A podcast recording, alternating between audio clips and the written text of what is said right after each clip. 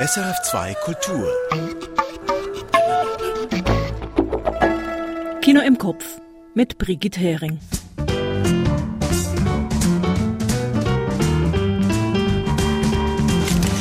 Diese Woche mit zwei Neustarts. Einem Spielfilm über den streitbaren frühbarocken Maler Caravaggio. Georges Wirsch hat einen Beitrag dazu gemacht. Und dem Schweizer Dokumentarfilm The Driven Ones. Darin geht es um sieben junge Menschen, die beruflich ganz hoch hinaus wollen.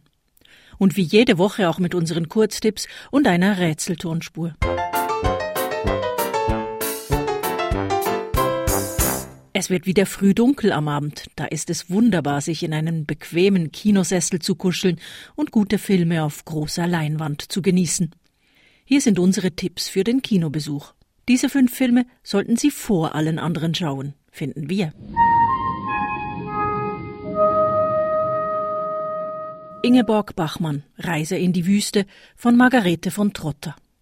Nicht das Biopic, das manche beklagen, sondern ein Film über künstlerische Souveränität und Abhängigkeiten, der tatsächlich packt. Ingeborg Bachmann Reise in die Wüste von Margarete von Trotter. Killers of the Flower Moon von Martin Scorsese. Die historischen Ölgiermorde an der Osage Nation in klassischer Scorsese-Manier aus Täterperspektive. Vielschichtig, vielfältig, raffiniert reflexiv. Killers of the Flower Moon von Martin Scorsese.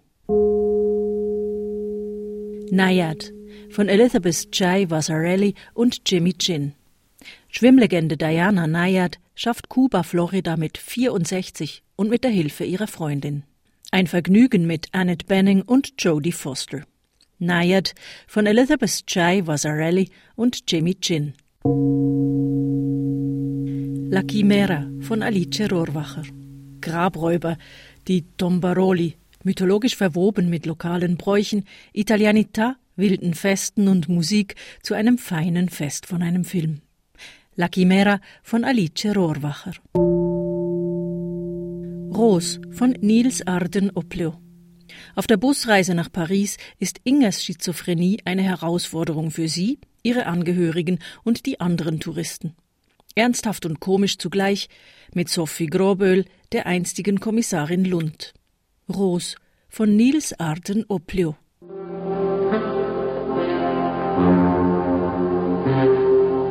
Achtung, hier braust gleich eine Tonspur vorbei. Hängen Sie sich ran. Alright, folks. Showtime. Aus welchem Film stammt der folgende Ausschnitt? Who's that? You know him? He's following awful close. Grab onto something.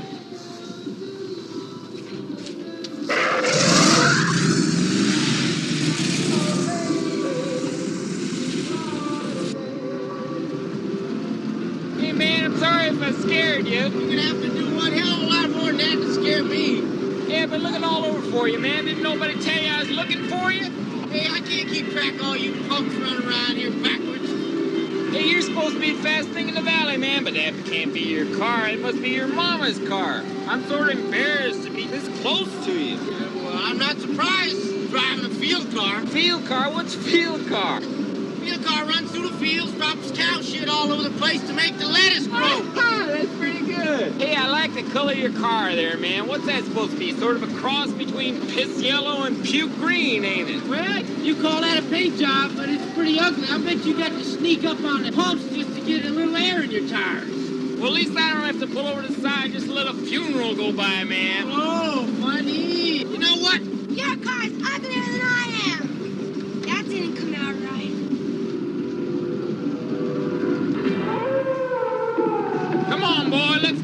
Prove it.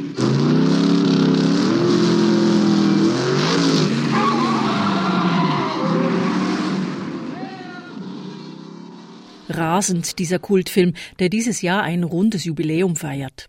Einer der beiden Schreihälse hier wurde übrigens wenig später zum Star, aber dies erst mit einem anderen Film des gleichen Regisseurs. So, genug Hinweise.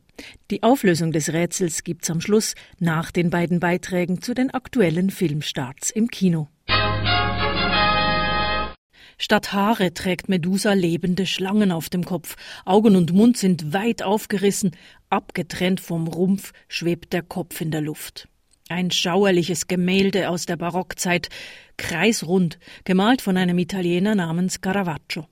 Bis heute faszinieren Caravaggios Bilder und auch das bewegte Leben des Malers bleibt ein Thema. In die Kinos kommt neu L'ombra di Caravaggio, Caravaggios Schatten. Eine Spielfilmbiografie aus Italien, besprochen von George Wirsch. Malen kann er, wie kein zweiter, das bestreitet niemand. Wie Caravaggio Lichtquellen auf menschliche Körper im Dunkeln richtet, dieses dramatische Chiaroscuro, das ist völlig neu im ausklingenden 16. Jahrhundert. Ansonsten aber bedeutet der Mann nichts als Ärger. Was Caravaggio da malt, das erregt Anstoß und in der Kirche sorgt dann vor allem für rote Ohren, wen er da Modell stehen lässt. Prostituierte und minderjährige Lustknaben sind es, die er porträtiert und reproduziert als biblische Figuren, ja als Heilige. Viel Haut, Blut und Homoerotik, um nicht zu sagen zur Schau gestellte Knabenliebe. Und wehe demjenigen, der Caravaggio kritisiert. Femmina di culo del cazzo! Ti faccio arrestare! Arresta questo, arresta! Ti faccio arrestare! Vaffanculo! Vaffanculo! Bei einem solchen Raufhandel bringt Caravaggio eines Tages gar einen Mann ums Leben. Und das kommt dem Klerus gerade recht. Er verbannt Caravaggio und erklärt ihn für vogelfrei. Das alles erzählt der Film L'ombra di Caravaggio in aufwendigen Kulissen mit großer Komparsenschaft. Hinter der Kostümfreske steht der Autor und Regisseur Michele Placido, vor allem bekannt aus Mafiafilmen. Seine Handlung erzählt Placido ausgehend von einer erfundenen Nebenfigur. Rom beauftragt einen Spion, genannt der Schatten. Dieser soll Caravaggio im Exil nachspüren. Denn Rom überlegte sich jetzt, den Maler zu rehabilitieren. Zu wertvoll ist sein Pinselstrich. Und so befragt dieser Schatten nun in Rom lauter Menschen, die Caravaggio kannten.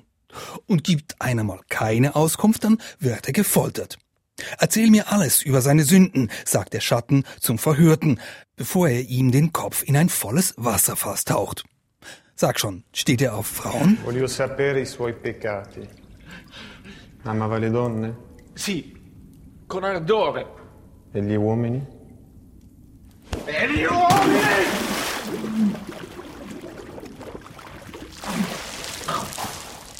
Gli uomini no! E gli uomini no! Die ragazzi! Auf Männer steht er nicht, aber auf Kinder, sagt der Gefolterte. Viel mehr dazu erfährt man dann nicht, denn Regisseur Michele Placido hat zwar kein Problem mit Gewaltszenen, auch nicht mit Orgien unter Erwachsenen, aber Queerness, das ist hier kaum ein Thema. Ganz im Gegensatz zu früheren künstlerischen Auseinandersetzungen mit Caravaggios Werk, etwa vom Briten Derek Jarman oder auch vom Basler Autor Christoph Geiser. Im Gegenteil, L'Ombra di Caravaggio ist ein viriler, fast machistischer Film, so wie sie das italienische Kino öfters hervorbringt. Große Namen sind da dabei. Riccardo Scamarcio ist Caravaggio. Auch Louis Garrel und Isabelle Huppert spielen mit, mit italienisch nachsynchronisierten Stimmen. Subtil ist das alles nicht, aber es ist mit großer Kelle angerichtet und daher seinem Gegenstand sicher nicht ganz unverwandt.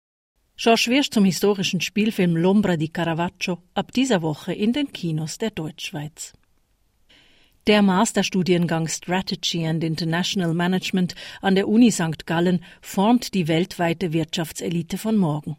Der Schweizer Dokumentarfilmer Pete Baumgartner hat im Film The Driven Ones die Getriebenen, zwei Absolventinnen und drei Absolventen, mehrere Jahre lang begleitet und fragt, was diese Getriebenen denn antreibt. Ihre Ziele sind hochgesteckt zu Beginn des Films und ihres Masterstudiums. Dieses Going for the Top, das ist was, was mich antreibt. Ich würde gerne einen großen äh, Einfluss haben, so groß wie möglich. Also mein, mein Ziel ist wirklich eigentlich selber eine Firma zu gründen. Startup ist dann wirklich high, also man sagt ja High Growth Venture. Nicht nachhaltig wachsen, sondern überproportional wachsen. Wer den Masterstudiengang SIM in St. Gallen absolviert, hat große Chancen, irgendwann ganz oben anzukommen. Aber was treibt diese jungen, ambitionierten Menschen an? Sieben Jahre lang begleitet dieser Film seine zwei Protagonistinnen Fei Fei und Sarah und drei Protagonisten Tobias, David und Frederik durchs Masterstudium und während ihrer ersten Schritte im Big Business. Vor allem zu Beginn hört man viele leere Floskeln, Bullshitting, wie es Tobias einmal selbst nennt. Aber was ist denn da der Sinn dahinter? Das ist dann das, was wir immer als Bullshitten bezeichnen. Du stehst halt vorne und erzählst was. Bald schon sieht man auch hinter die Fassaden dieser jungen Menschen, denen der Film mit Sympathie und Feingefühl begegnet. Wobei Fassaden ein gutes Stichwort ist. Denn kaum sind sie aus der Uni raus und in der richtigen Businesswelt, muss das Filmteam oft vor den Fassaden stehen bleiben. Denn im Big Business bleibt eben vieles hinter verschlossenen Türen. Was sie genau machen, diejenigen, die bei Consulting-Firmen gelandet sind, bleibt dennoch sehr vage. Nur zwei wagen eigene Projekte mit unterschiedlichem Erfolg. Nach und nach offenbart der Film dann auch die dunkleren Seiten des Wegs, den diese jungen Leute eingeschlagen haben. 80 Stunden Wochen, zerbrochene Beziehungen, weil die Karriere vorgeht, in einer Businesswelt, die keine Schwäche erlaubt. Wir haben keine Kultur in dieser Branche, um zu sagen, mir geht's nicht gut. Es ist auch keine Kultur, um Schwäche zu zeigen. Und ehrlich gesagt, wenn es in 50 Jahren so ist, dass die Leute diesen Druck sich nicht mehr aussetzen möchten, dann gibt es Firmen wie BCG, McKinsey und Bain vielleicht nicht mehr. Und das ist okay. Die anfängliche Begeisterung weicht zunehmend der Selbstreflexion. Feine Risse im System werden auch in der sorgfältigen Montage des Films sichtbar gemacht. Da stehen zukünftige Manager nach einem Seminar vom Tisch auf und lassen alles liegen. Im nächsten Bild ist ganz kurz nur eine Reinigungskraft zu sehen, die einen Tisch putzt. Aber wohin hat es sie denn nun getrieben, die Getriebenen zum Ende des Films? So richtig klar ist ihnen das selbst nicht. Dass sie es anders machen wollen als ihre Eltern, anders machen müssen, ist ihnen klar. Aber wie? Wer weißen die fünf beim ersten Wiedersehen nach fünf Jahren?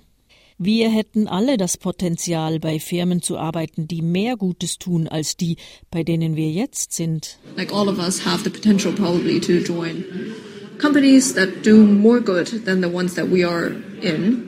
Fei-Feis Satz bleibt in der Luft hängen, das große Aber schwebt über dem Schluss dieses erstaunlich feinsinnigen Filmporträts.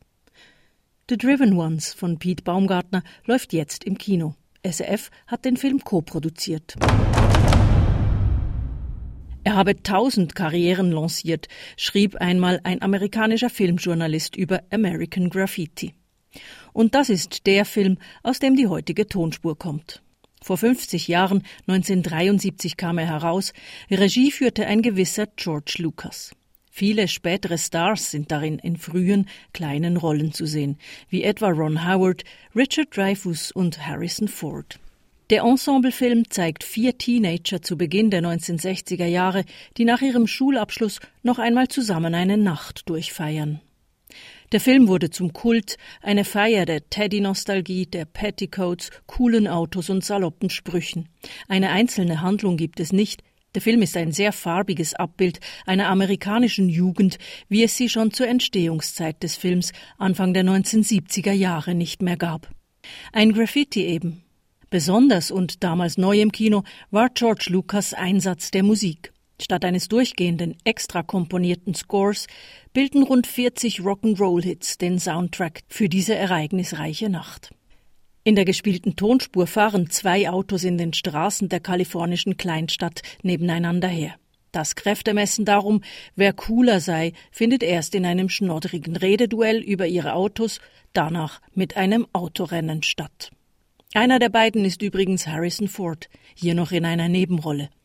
Vier Jahre später, ebenfalls mit George Lucas, wurde er als Han Solo in Star Wars zum Weltstar. Who's that? You know him? He's following awful close. Grab onto something.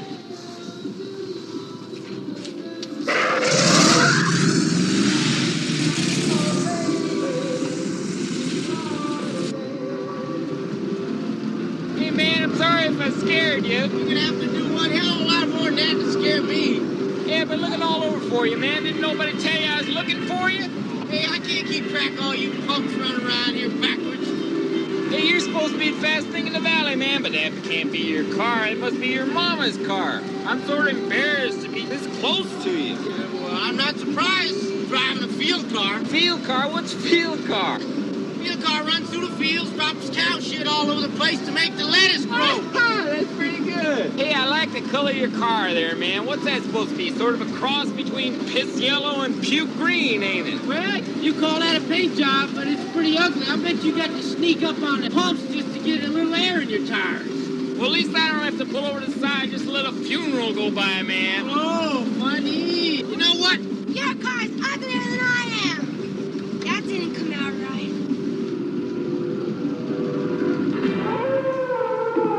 Come on, boy, let's go. Prove it.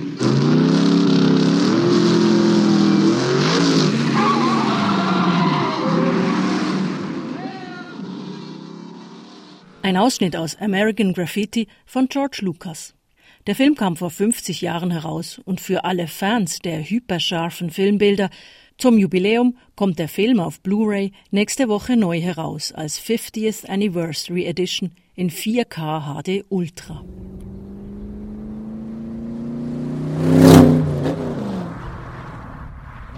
Das war's für diese Woche. Wir brausen ungebremst Richtung Wochenende. Ich bin Brigitte Hering, sage auf Wiederhören und viel Vergnügen im Kino.